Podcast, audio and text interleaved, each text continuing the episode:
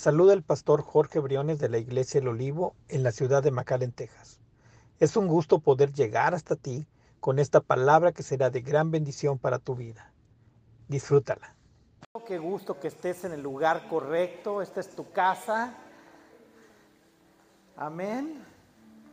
Bueno es Dios.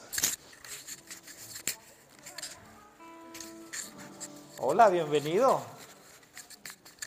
Bienvenido a cada uno de ustedes. Igual a los que nos están viendo por el Facebook o nos siguen por el, o están oyendo por teléfono. Bienvenidos. Qué bueno que se conectan este domingo tan especial. Una de las fechas más importantes para el cristiano. ¿Cuántos dicen amén? No estamos a punto de celebrar el Día de la Coneja, ¿eh? Estamos a punto de celebrar a, a días la, la muerte y la resurrección de Jesús. Amén. Toma tu lugar, disfruta esa silla. Te puedes dormir, pero no puedes roncar. ¿Ok? Si roncas, vamos a mandar un ujier y que te unja con agua. Amén. Damos la bienvenida. ¿Quién nos visita por primera vez? Dago. Bienvenido, qué bueno que estás aquí. Es un gusto conocerte, tenerte en casa. Y bueno, ya todos los demás, nos faltan muchos de casa hoy. Yo creo que estuvieron cansados después del día de las despensas.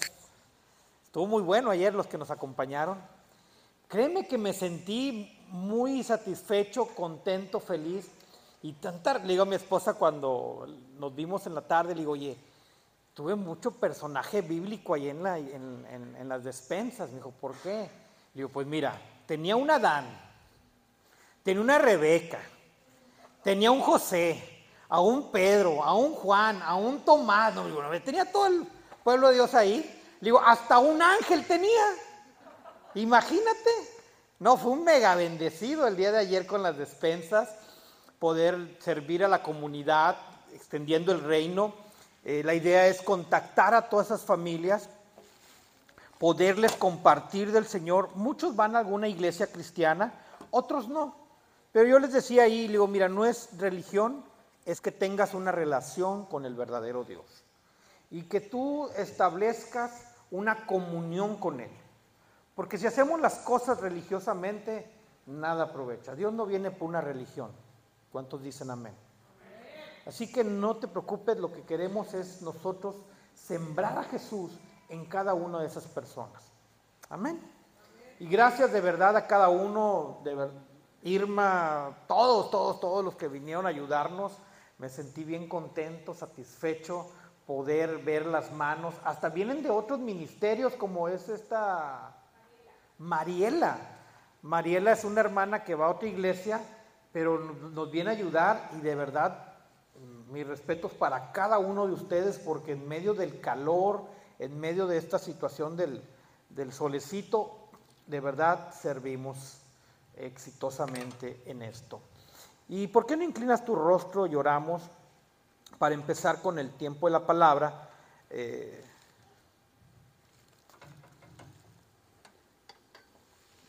perdón.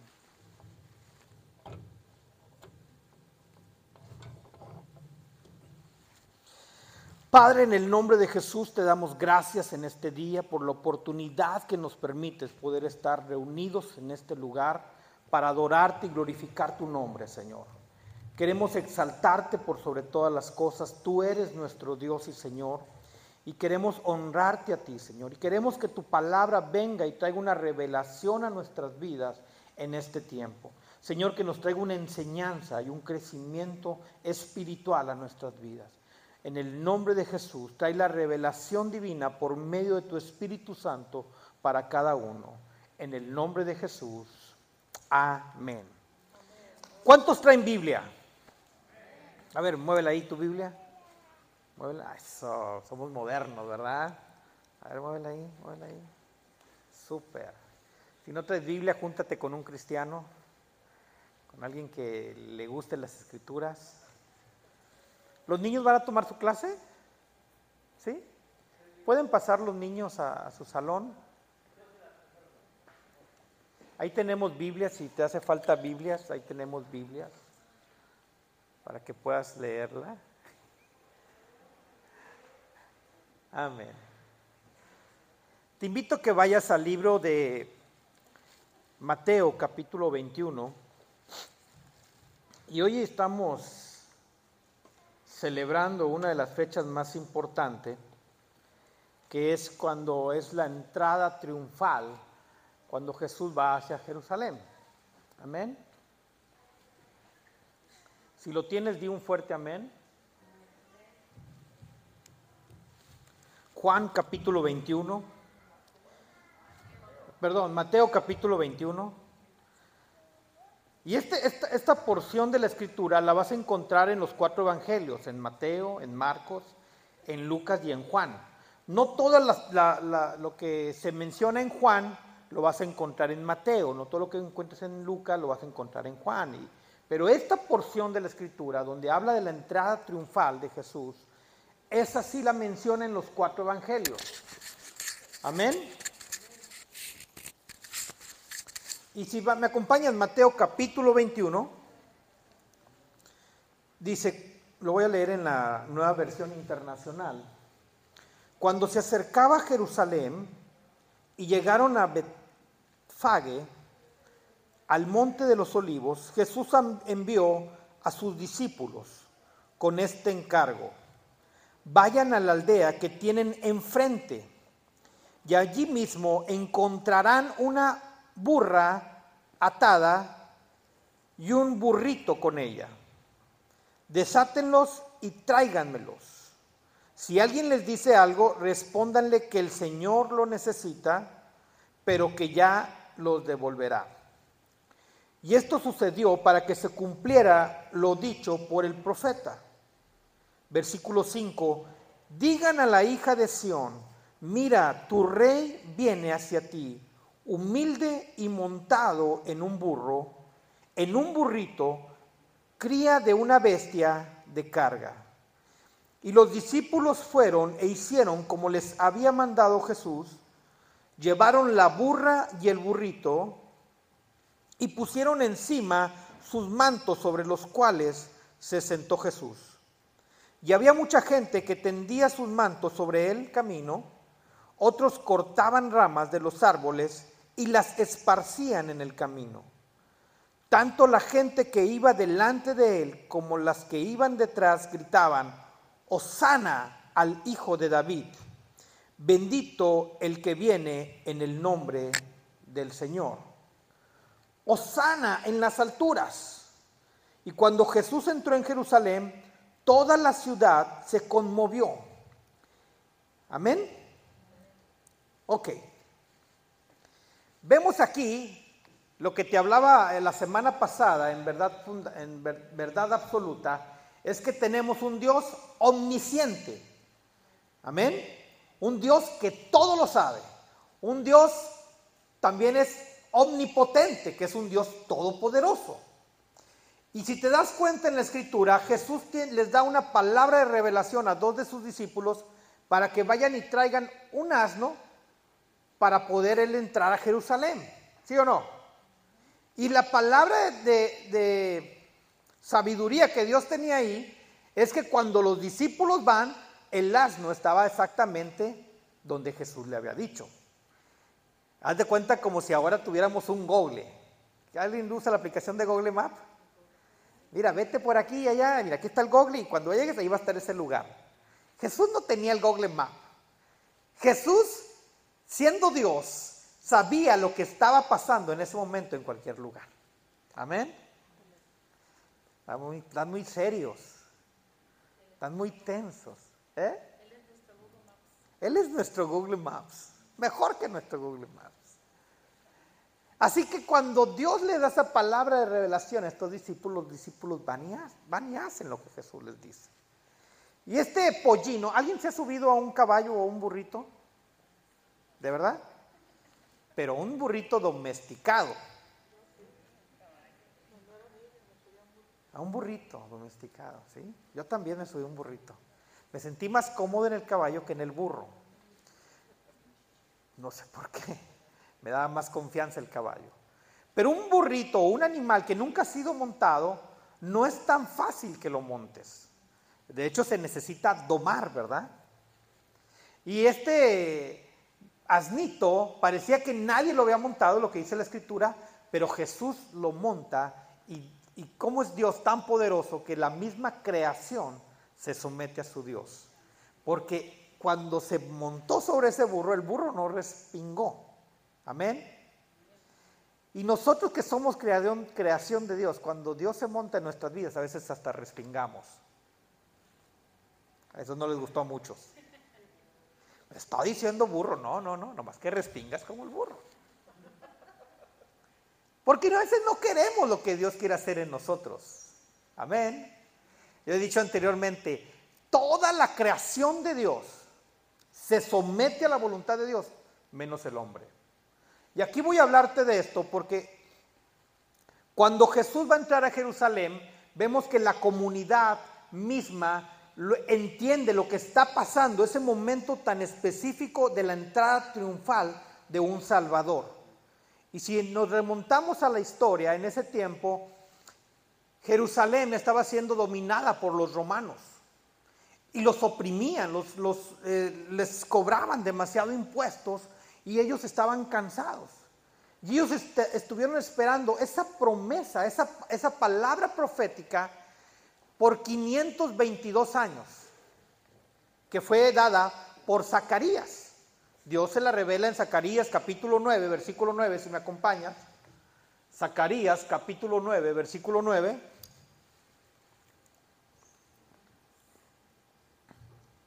A ver, uno rápido de la Biblia y uno veloz. Zacarías capítulo 9, versículo 9. Está ahí a mediación.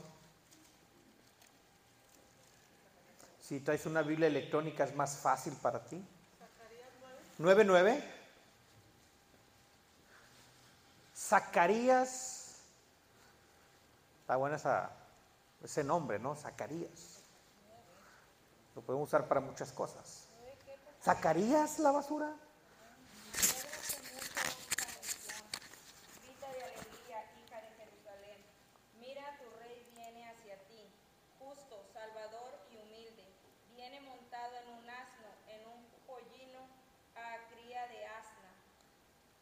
Montado en un pollino a cría de asna.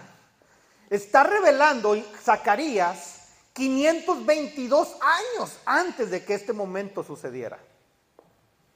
Y mira qué fiel es la palabra, porque la palabra de Dios se va a cumplir, aunque no nos guste. Así que si a alguien no le gusta lo que Dios está hablando, se va a cumplir. Y fíjate que esa palabra dada por Zacarías los judíos la estaban esperando porque ya no podían soportar el gobierno romano.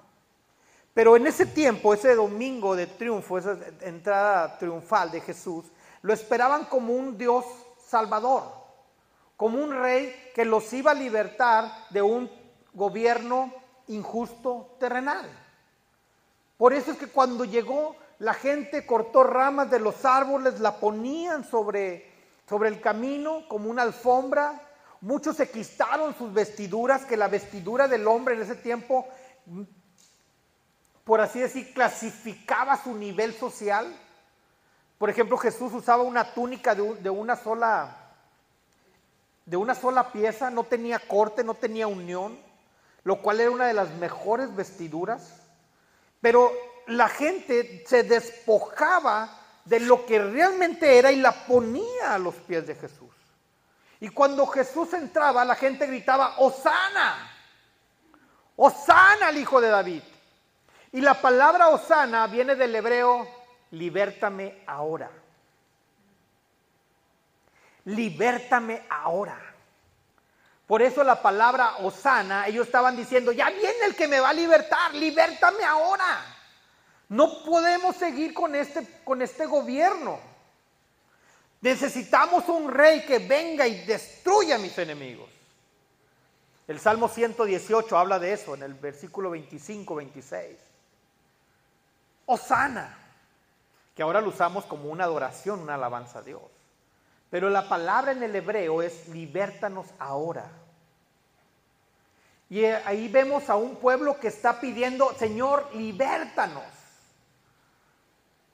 Y a veces es como crea una confusión en la gente. Porque ahora en la política, los gobiernos dice, viene un político a ofrecer, ¿y qué te ofrece? Todo lo que tú vas a necesitar. Algunos hasta dicen que van a bajar los impuestos. A otros van a bajar el precio del combustorio, de la luz. Y cuando no cumplen, ¿qué quieren hacer? Sacarlo, ¿verdad?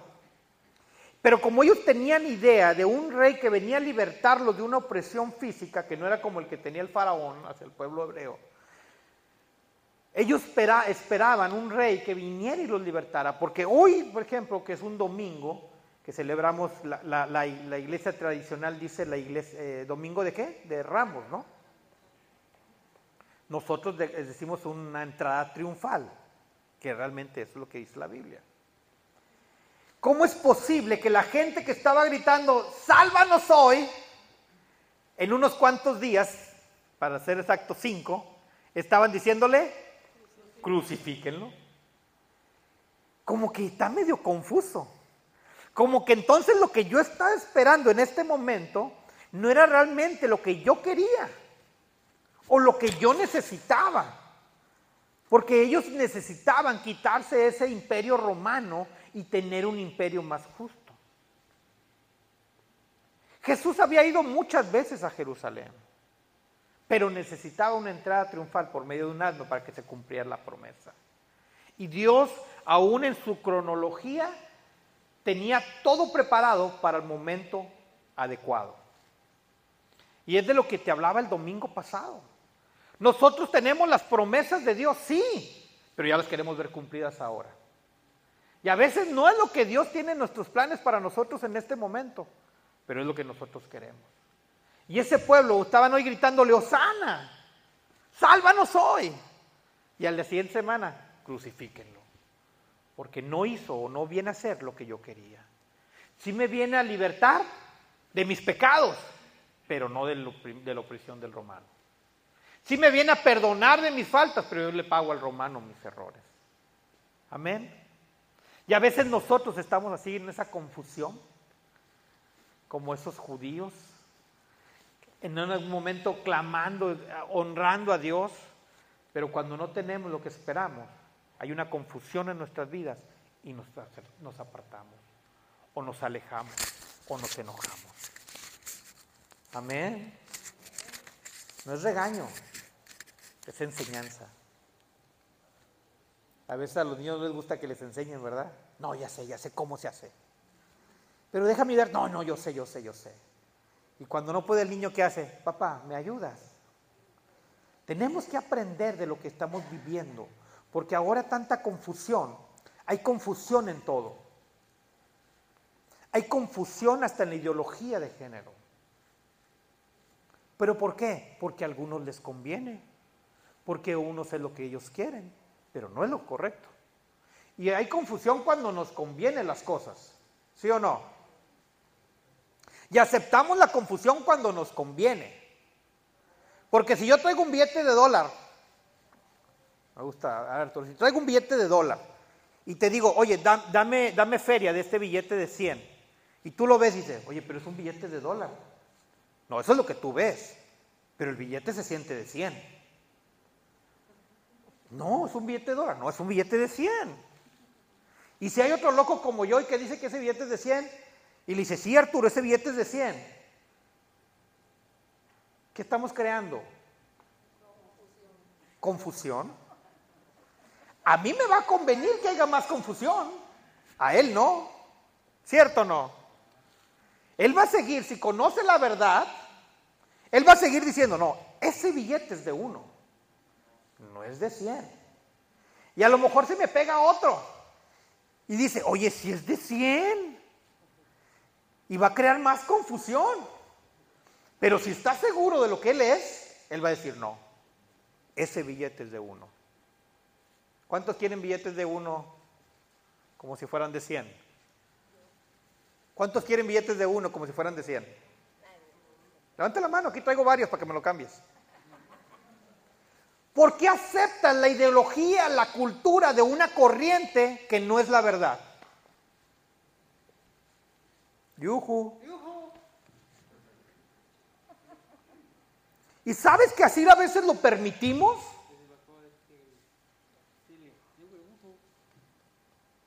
En mi tiempo, o en sus tiempos, nada más había dos géneros, hombre y mujer, ¿sí o no?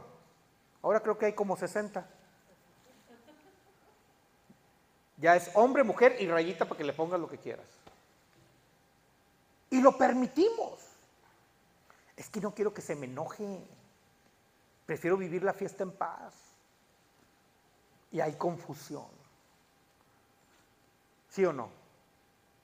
Los gobiernos mismos crean caos, confusión, para traer una distracción y haya una perversión.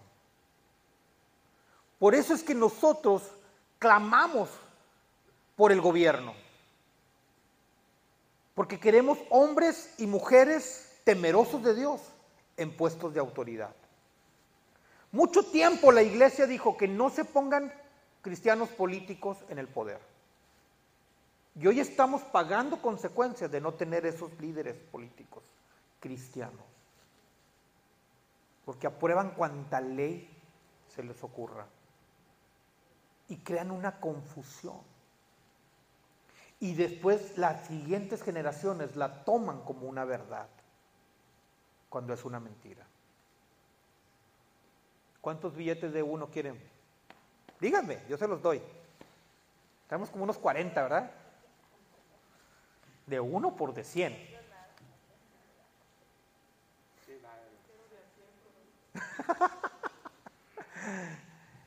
El pueblo hebreo, el pueblo de, judío, estaba esperando un rey que viniera a salvarlos. Por eso es que en la confusión a la semana lo estaban queriendo matar.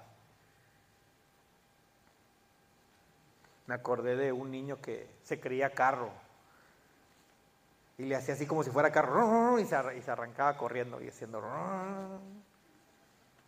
¿Qué va a hacer cuando seas grande carro? Nosotros vivimos en un mundo distorsionado, cambiado por la humanidad. Y cuando nosotros conocemos la verdad absoluta, como te decía, si, si tú conoces, sabes que a los banqueros, a los a los de caja, a los que trabajan en el banco, les enseñan a conocer el billete genuino, verdadero. Por si llega un falso, que no lo engañen. Hace poco me tocó ver en una ocasión, en, un lugar, un documento que parecía que era firmado a mano por una persona.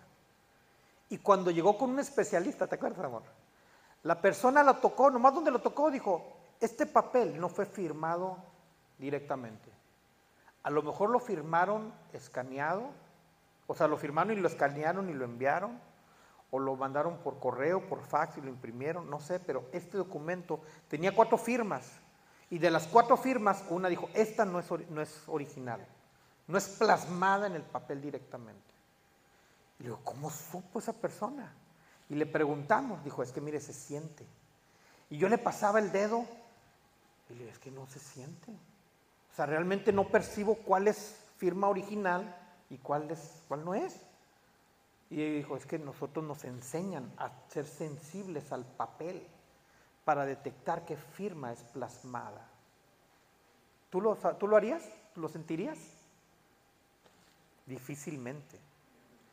Cuando uno empieza a conocer la verdad, sabes lo que es mentira. La gente de Israel, los judíos, estaban esperando a ese rey. Y llegó. Llegó el verdadero rey. Pero no era como ellos lo, entendían. No era como ellos lo habían conocido. Porque luego lo estaban queriendo matar. Amén. Y fíjate, este es la, cómo lo plasma Mateo. Acompáñame a Lucas, capítulo 9, 19, versículo 32.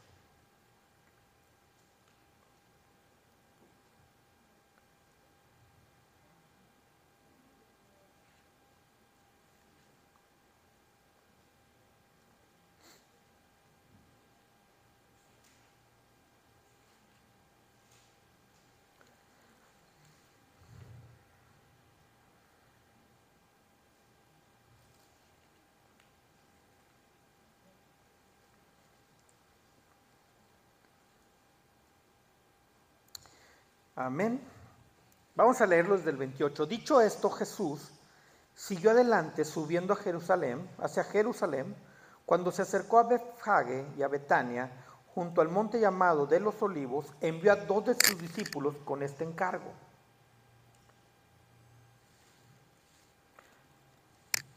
Vayan a la aldea encontrada, perdón, se me movió.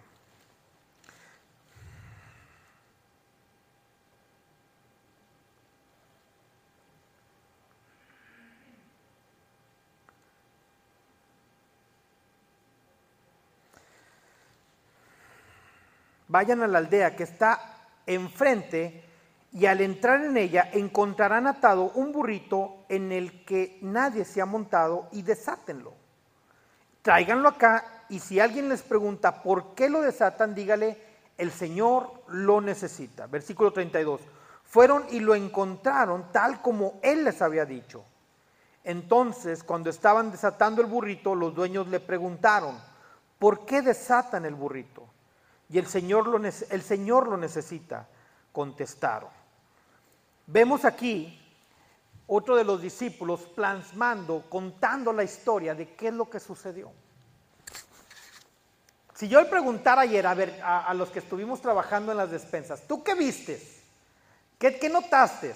No, pues yo vi esto, noté esto. Y si le pregunto a otro, es muy, que, es muy probable que me dé la misma versión con diferentes palabras. ¿Sí o no? Y si le pregunto a un tercero, ¿creen que me lo diga igual? ¿Me va a contar algo? En la realidad, con diferentes palabras. En los evangelios, Mateo, Marcos, Lucas y Juan vieron lo mismo. Lo contaron con palabras diferentes, unas más que otras. Nosotros a veces somos así. Cuando Dios nos habla, ya sea para corrección o dirección, y plasmamos lo que Dios nos dice, nosotros a veces le agregamos o le quitamos. Y alteramos una, o no la alteramos porque simplemente tenemos una perspectiva diferente. Pero nosotros, nuestra vida, a veces alteramos o modificamos lo que realmente debemos de ser. Voy a esto. Nosotros como cristianos, como hijos de Dios, Dios nos da ciertos privilegios o ciertas áreas en las que nosotros podemos disfrutar o gozar, pero a veces las alteramos o las distorsionamos. Por ejemplo, Dios dice que somos el templo del Espíritu Santo, ¿sí o no? Un templo está dedicado para un lugar de alabanza o de adoración. Un templo debe estar santificado. Dios nos dice que nos guardemos nuestro corazón, que guardemos nuestra vida para que seamos un vaso, un olor fragante a Él. Eso es lo que Dios nos dice. Pero nosotros lo que Dios nos dice lo alteramos o lo modificamos con nuestra manera de vivir. Cuando el templo de Jerusalén fue tomado por los romanos, dice la, enseñanza, la historia, que no había ningún ídolo dentro del templo judío templo de, Israel, de Jerusalén. No había ningún ídolo. Y los romanos hasta se burlaban porque dice, ¿cómo es posible que un templo tan hermoso no tenga ningún ídolo? No tenga ninguna imagen.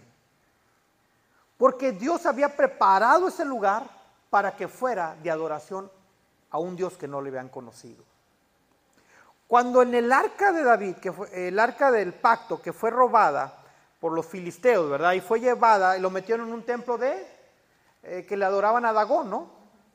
Y, y, había una imagen en el templo y ahí meten el, el, el, arca y dice que en la noche amaneció Dagón tirado en el piso. ¿Por qué? Porque en el templo que somos nosotros no debe haber otro Dios más que Él. En lo que nosotros ahora somos el templo, no debe haber otra adoración más que solamente a Dios. Y fíjate cómo vamos, ahorita te voy a llevar a la distorsión.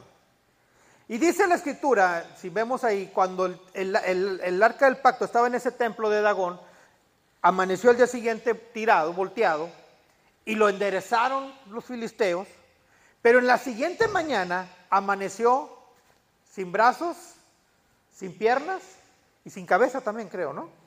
Que me digan los eruditos. Amaneció mocho. Porque, ah, bueno, sí, ustedes lo voltean, yo se los destruyo. Pero resulta que ahora, nosotros que tenemos el templo, que somos el templo del Señor, lo llenamos de ídolos que ocupan el lugar de Dios.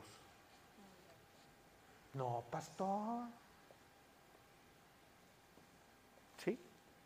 Porque como volteamos lo que Dios nos dice, es más, mira, ahorita voy a aprovechar. Dios dice que amemos, Dios dice que nos guardemos y a veces ponemos a nuestros familiares, hijos, esposa, esposo, novio, novia, antes que Dios, ¿sí o no? Cuando debemos dedicarle todo a Dios. Distorsionamos, volteamos lo que Dios pone en nuestras vidas. Si nosotros guardáramos una, una santidad total a Dios, viviríamos, viviríamos de una manera diferente. Te decía la semana pasada, Dios nos proveyó todo. Y nosotros nos afanamos y corremos para buscar lo que tiene Dios para nosotros, pero no buscamos lo que Dios es realmente. Si nosotros, ¿qué pasaría si nuestras días dijéramos, bueno, seis días voy a ir al templo y uno voy a ir a trabajar? ¿Quién lo haría? No, pastor, pues con un día de trabajo no me sostengo. Pero que Dios no es tu adoración o es tu trabajo.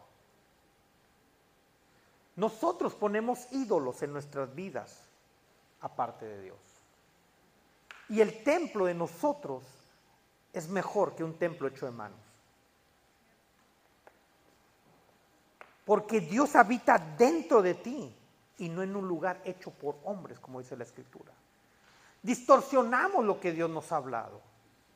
Distorsionamos o acomodamos a nuestra conveniencia la palabra y la escritura. Hablaba con un varón que me decía, ¿es que Dios no ha hecho todo hermoso? Pues sí, Dios hizo todo hermoso, más que a ti yo creo que se le olvidó. Ah, entonces Dios mintió. No, Dios no miente, pero se me que te, te cayeron de, de las manos de tu mamá cuando estabas chiquito. Algo pasó. Y él se aferra, esa persona se aferra a eso. Cuando hay mucho panorama de dónde correr. Y volteamos a conveniencia de cada uno la palabra. Amén. Marcos capítulo 11, versículo 10.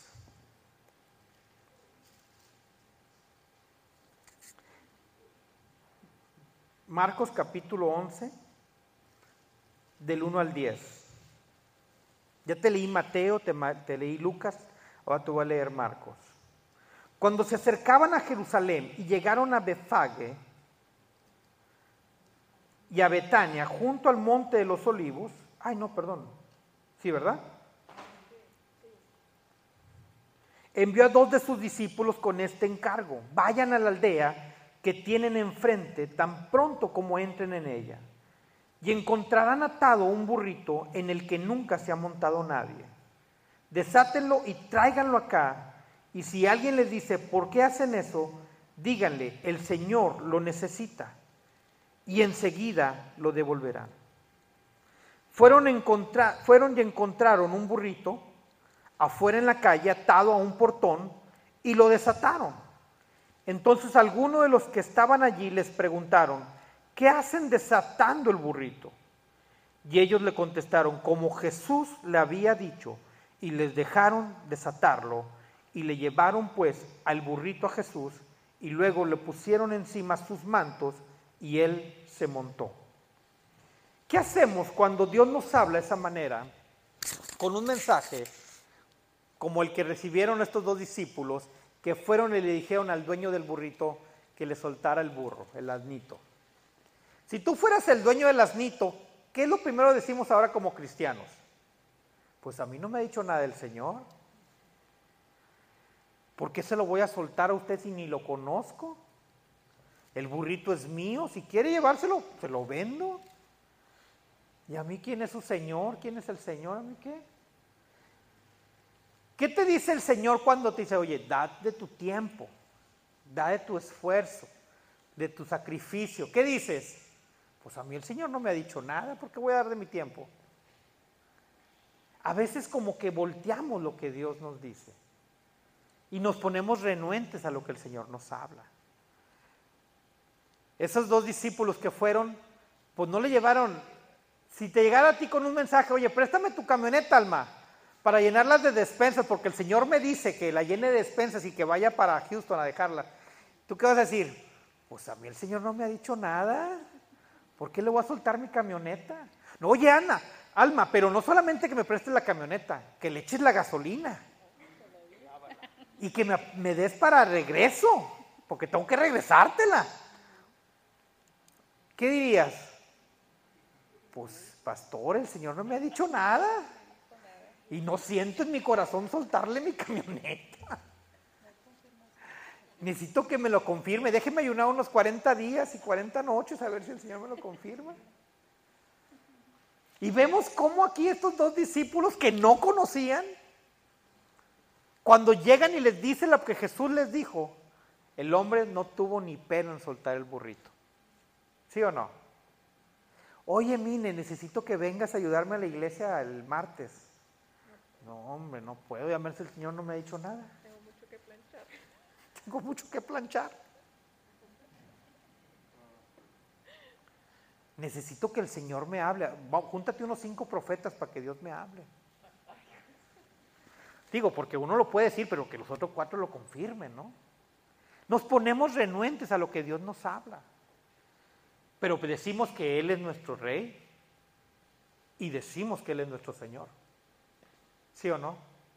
¿Sí o no volteamos lo que Dios nos dice? A nuestra conveniencia. Ah, pero ¿qué si yo te dijera, oye Alma, ¿sabes qué? El Señor me dijo que te diera mi camioneta. Y que te diera una, que te diera un mes de gasolina. No, hombre, oye, a mí también me dijo eso el Señor. Van a sobrar manos y bocas. Entonces, ¿por qué para eso sí, para lo otro no?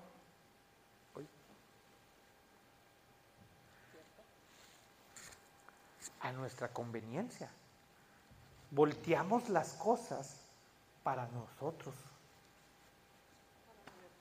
para beneficio propio. Señor, dame un trabajo para bendecirte. Y ni diez más. Es que si me voy a trabajar allá, voy a ganar más y voy a poder dar más diezmo para la iglesia. Ni diez más. Si en lo poco no eres fiel, ¿cómo te va a poner en lo mucho? Señor, tú conoces mi corazón. Pues porque te conoce no te lo da. ¿Cierto o no? Nosotros usamos la palabra a nuestra conveniencia y no para servir a Dios. A veces Dios nos ha dado de dones, de talentos, y los usamos para nuestro beneficio y no para el reino de los cielos.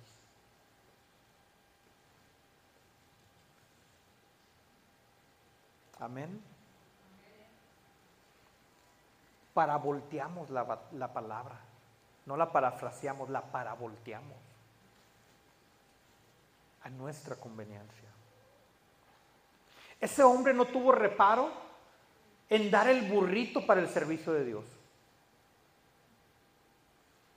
Sin conocerlo, sin saber, pues si el Señor te lo dijo, dale, llévatelo. Y nosotros siempre criticamos las acciones que Dios nos pide. Aunque a veces Dios nos abra nuestro propio corazón. Tenemos que ser humildes. Fíjate que la escritura en Zacarías dice que un rey humilde vendría, ¿verdad? Yo me puse a pensarlo y luego en un político, si va a ir a una ciudad. ¿Sabes lo que hacen en una ciudad cuando va a ir un político, un presidente de la nación? Bueno, en México, aquí no sé. Pero en México pintan hasta los, los cordones de las banquetas, ¿verdad? Ni la barren, hermanos. Así échale pintura por encima. Para lo que va a pasar aquí, nomás el presidente y ya se va. Porque si no, no nos va a mandar dinero para el, gobierno federal para la reparación de las calles. Ah, sí, alumbran, alusan alusan por donde va a pasar, ¿no? Y hasta ponen los semáforos en verde, como que nunca prendían los semáforos. Ahí estaban los choques cada semana y nunca prendía el semáforo. Y los mismos gobernantes como que se han exaltado del poder. Y pero sabes ahora, muchos políticos están utilizando lo que Jesús hizo, siendo humildes con el pueblo para poder llegar a, ellos. Ya ahora se acercan más al pueblo porque saben que ese es efectivo. Y nosotros que conocemos la verdad, a veces digo, volteamos lo que Dios nos ha enseñado. Hace poco conocí un político cristiano que antes de ser político era bien humilde.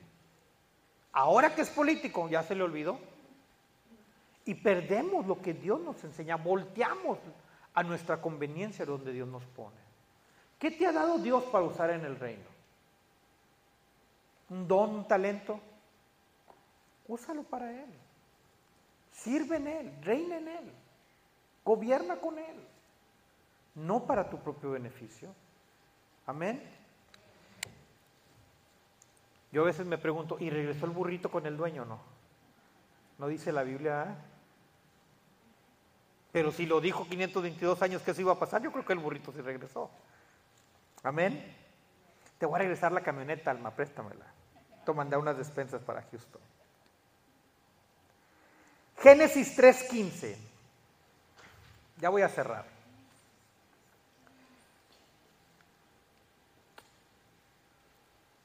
Desde el principio, Dios había declarado, después de la caída del hombre, una restauración para el ser humano con Dios. La Biblia me enseña que en la desobediencia de Adán entró el pecado. No vean a Adán al de aquí. ¿eh? Entró el pecado por su desobediencia. Pero en Génesis 3.15 habla donde el Hijo de Dios, de una manera lo pone, dice, y enemistad pondré entre ti y la mujer, y entre tu simiente y la simiente suya. Esta te herirá en, la cabeza y tú le herirás en el calcañar. 16. 3.16. A la mujer dijo, multiplicaré en gran manera tus dolores y tus preñeces. Con dolor parirás los hijos y a tu marido será tu deseo y él se enseñorará de ti está hablando de un nuevo nacimiento, de, un Salvador, de Jesucristo. Cuando Adán desobedece a la serpiente, Dios trae un, en cierta manera un juicio sobre el hombre. No solamente los días iban a cortar, no solamente eh, iba a haber una división, iba a haber una enemistad entre Dios, entre Dios y el hombre, una separación. Pero este domingo, que hoy celebramos la entrada triunfal, estamos cerrando el ciclo de donde el hombre estaba distanciado con Dios, porque ahora Jesús, siendo rey, siendo Dios, vino a la tierra en forma de hombre y está entrando al proceso final, que es los cinco días que nos faltan para entrar a la muerte y resurrección de Él donde Él abrirá una nueva relación con el hombre. Por eso se llama el segundo Adán. Porque la, relación que tenía Dios con el primer Adán era una relación tan directa como la tengo ahorita yo con Noé. Todos los días visitaba Dios el, el Edén para conversar con el hombre. Todos los días. Pero después de la caída, después de la desobediencia, Dios y el hombre hay una división, porque Dios es santo, no puede estar donde hay pecado. Y, la relación se rompe. Y desde el Génesis hasta el Nuevo Testamento lo que hablamos es que Dios estaba dentro de un arca donde se le adoraba, donde la presencia de Dios habitaba y se levantaban altares para adoración de Dios. Después se levantaron templos pero la relación de Dios con el hombre que tenía que ser restaurada para perdón de nuestros pecados, tuvo que ser por medio del sacrificio de Jesús. No había otra. dice que el sacrificio que el hombre hacía de animal cubría el pecado. Y el cubrir, no tengo una tela aquí, pero es poner como algo para que no lo veas. Amén. Pero el pecado no tenía que ser quitado y solamente era por medio de Jesús. Por eso es que estas fechas son más importantes para nuestras vidas que aún nuestro propio cumpleaños. Porque si tú estás pensando terrenalmente, estás limitado. Porque estas fechas son para tu eternidad, no para una temporada. Nosotros somos de temporada, pero Dios es eterno. Nosotros somos limitados, pero Dios es ilimitado. Nosotros estamos viviendo un ciclo, pero el Señor, Dios, es el dueño de todos los ciclos. Así que Él no solamente cubre, sino que quita el pecado del hombre. Y esta entrada triunfal tenía que ser diferente y cumpliéndose la palabra profética que estaba en Zacarías capítulo 9, versículo 9, donde él iba a entrar en un pollino que nunca había sido montado, criado por asna. Esta fecha no es para prepararnos a, a hacer los huevos para el día de Pascua. Estas fechas es para que prepares tu corazón, como todos los días, pero sobre todo para que prepares tu corazón en una relación con Dios diferente. Nosotros estamos acostumbrados que el domingo venimos a la iglesia y religiosamente venimos otro domingo y otro domingo, pero entre semana ¿qué hacemos? Perdemos nuestra comunión o nuestra relación con Dios. Pero nuestra relación tiene que ser todos los días. Amén. Hoy te quiero invitar a que vivas esta palabra de que le permitas entrar al Señor a tu corazón. La entrada triunfal en este momento no es la que Jesús hizo en Jerusalén. La entrada triunfal es que Jesús entre en tu vida y en tu corazón. Que ese rey de paz, ese rey humilde, reine en cada, uno de las, en cada una de las áreas de tu vida. Esa es una entrada triunfal. La Biblia dice, a los que le recibieron les dio el poder de ser llamados hijos de Dios. Todos somos una creación, pero cuando le das la entrada triunfal a tu vida Jesús, Él te conviertes en un hijo de Dios. No es un acto de sacrificio, yo me acuerdo que allá en, México, en estas fechas, hacen unas crucecitas de palma, ¿sí o no? Y algunas son para la casa y otras para colgarse. ¿Cómo, cómo le llaman eso? Pero son de palma, ¿verdad? Y muchos, la tradición, los adorábamos. ¿Alguien se persinó con esas?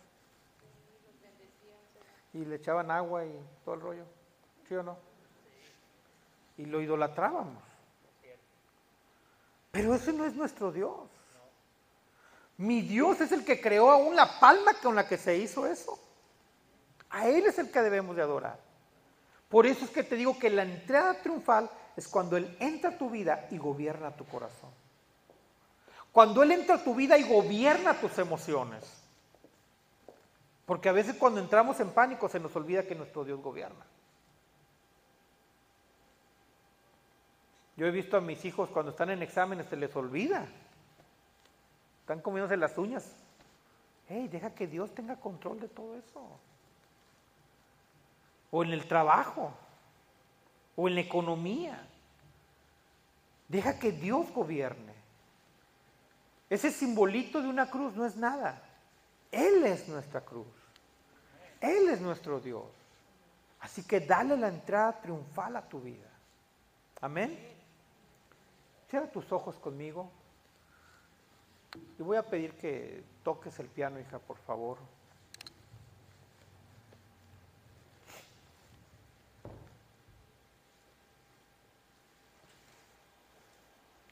Cierra tus ojos.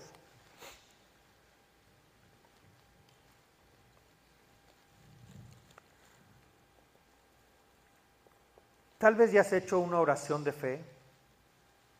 Tal vez ya has confesado a Jesús como un Señor, como un Salvador. Pero yo te quiero invitar que lo hagas nuevamente.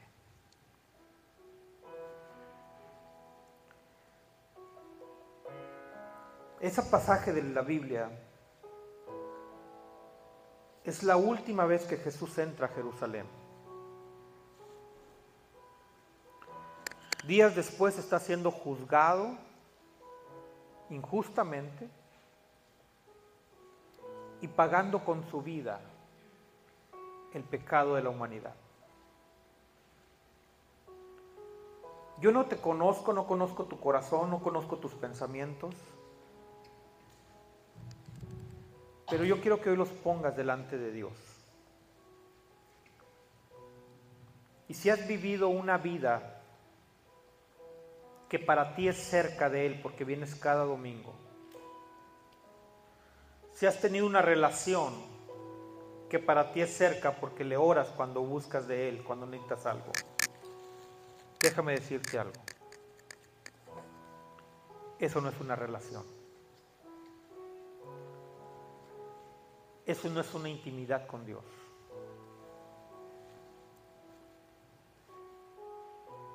Él quiere que le conozcas tal y como es. Pero Él quiere reinar en tu vida y en tu corazón. Le dice la escritura que con el corazón se cree para justicia, pero con la boca se confiesa para salvación. El sacrificio ya está hecho. Él ya pagó el precio por ti. Él decidió despojarse para pagar por tus pecados. Hoy quiero que pienses en todo aquello que estorba, que detiene o que frena el buscar de Dios. Tal vez sea por pena, tal vez sea por temor, pero la Biblia dice que al que lo reconoce a Él en público, al que Él no lo negare, el tiempo cuando estemos delante de Él, Él no nos negará.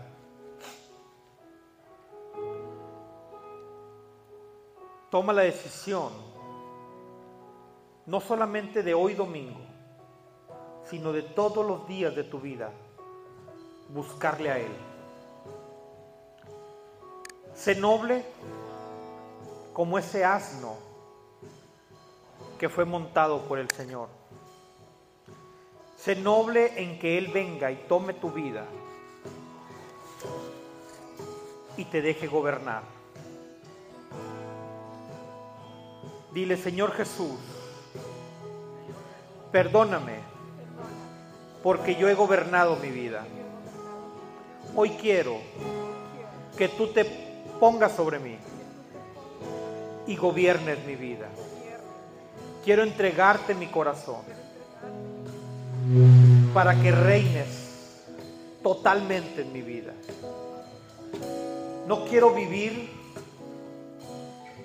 con mis propias emociones, pensamientos, distorsiones de vida, distorsiones de ideologías Hoy quiero vivir con la verdad.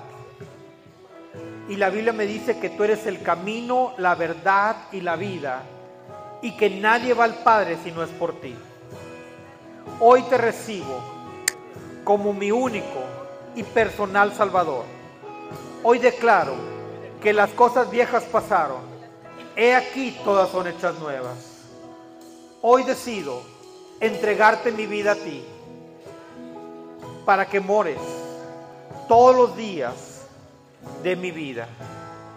Señor Jesús, gracias porque por amor a mí te entregaste.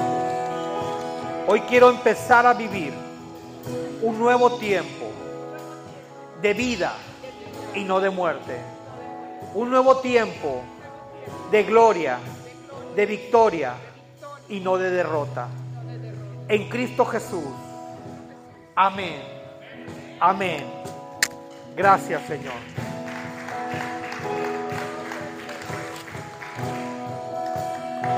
Amén.